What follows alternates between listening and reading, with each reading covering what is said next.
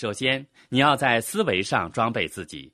读书，读书可以塑造品格。有时候你不想走出去讲计划，有时候你不想给人们打电话。我记得这些情景，我经历过这些事情。幸好我的梦想比我的感觉强烈很多，所以一旦那些负面的感觉出现在我大脑里，我就把它们克服掉。所以你也应该拥有一个比你的负面情绪大得多的梦想，因为我们都是普通人。在短期来说，走出舒适区是很不容易的，但长远来说，留在舒适区里也很难受。但是我们不是每一天都意识到这些事情。我不知道你们是否有过困惑的时候，或者上上下下、起起落落。但是现在，不仅你们自己有困惑，你们团队里有人也会过来，向你倾倒他们的困惑。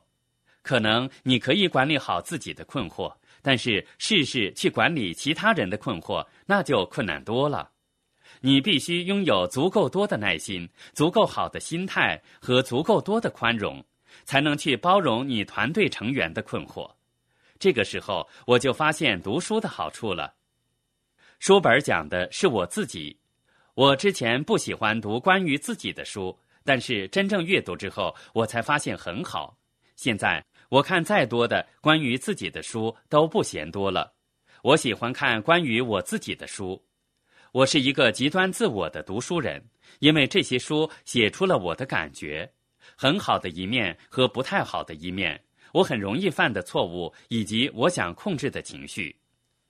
我的内心变得越来越坚强。当我们的组员来到我面前寻找支持的时候，他们可以依赖我，因为我的情绪更加稳定。我能处理好自己的恐惧，也可以帮助他们处理好他们的恐惧。否则，人们的恐惧会加到我的恐惧上面去，这个生意就会变得越来越沉重。但它其实并不是一个沉重的生意。如果你的态度正确，那就是一个有趣的生意。有些事情其实是不应该在这里讨论的。但是，当你讲计划的时候，如果你希望做到诚实，我觉得你至少应该一个月做到一百分的个人业绩，你们知道吗？有些人居然做不到每个月一百分。我们不是团队的警察，我们不是任何人的老板。但如果你每个月只有五十分的业绩，你怎么可以走出去讲计划，让人们去做一百分的业绩呢？如果我要教人们去做一件自己也没有做到的事情，我会觉得很不舒服。这就是领导力原则的问题。领导力的原则很简单，让我们来谈谈职业道德的问题。我对职业道德的姿态如何呢？有时候，当我们去接触一个人的时候，我们发现已经有人接触过他们，或者已经有人给他们讲过计划，或者被跟进过。每当我看到这些情况，我就会不假思索地说。嘿，我希望你能和他们一起做这样的好事情。这是一个非常好的组织。我鼓励你打电话给曾经给你讲过这个生意的人，告诉他你希望和他见见面，多了解关于这个生意的信息。然后我就后退一步离开他。我告诉他们，问问自己的内心，倾听内心的声音。你是否为自己不能坚持原则而找借口，还是你有着足够坚强的内心，有着足够强大的意志？告诉自己说不应该去找这个人，因为已经有人在跟进他呢。这需要你仔细倾听内心的声音，正确还是错误？你会得到答案的。关于交叉，在座所有人做了很多交叉的事情，但这些都是由领导人来组织的。但我们现在说的交叉是没有领导人组织的情况下所做的事情。我们通常会找旁组的人来证实自己的错误想法，因为如果我们心态积极、努力工作的时候，我们就不会有时间去交叉。我们希望把积极心态、努力工作等精神面貌带去我们的小组。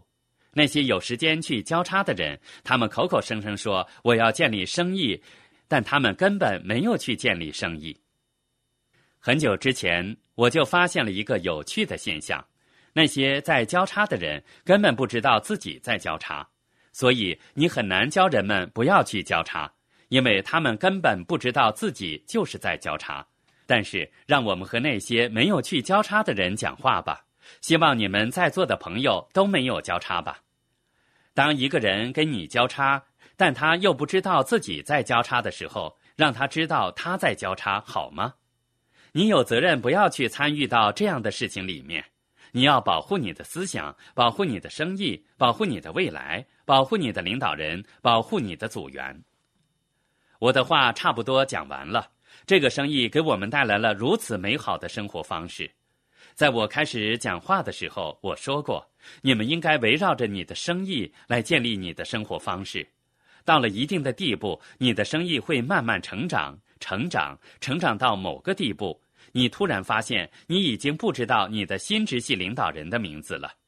他们向你介绍自己，说：“我在你的团队里，我是一个新直系。”你说：“啊，很好啊，不错。”这个时候，你就开始有了一种美妙的生活方式。在我们做到现在这个级别很久之前，我们过着另一种生活方式。我很高兴看到这个转变。我们非常有福气，因为我们有着非常棒的领导人。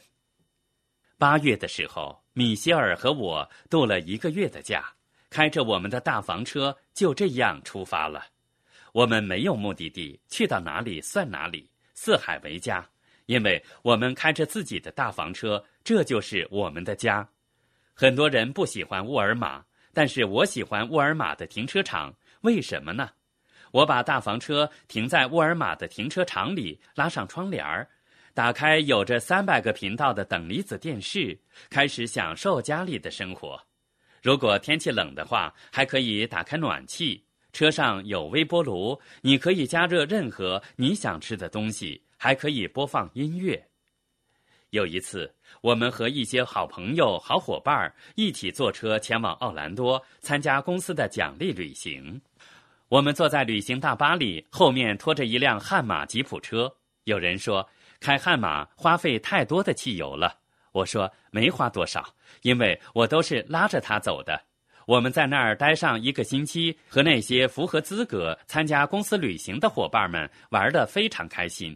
公司给我们的旅行都是第一流的，我希望你们可以和我们一起旅行。希望明年就和我们一起旅行吧。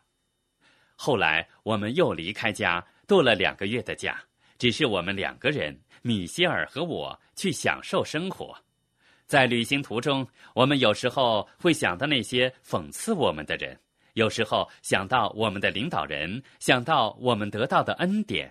想到我们一路上经历过的那些负面的事情，我们坚持下来，站稳脚跟，又回到工作中。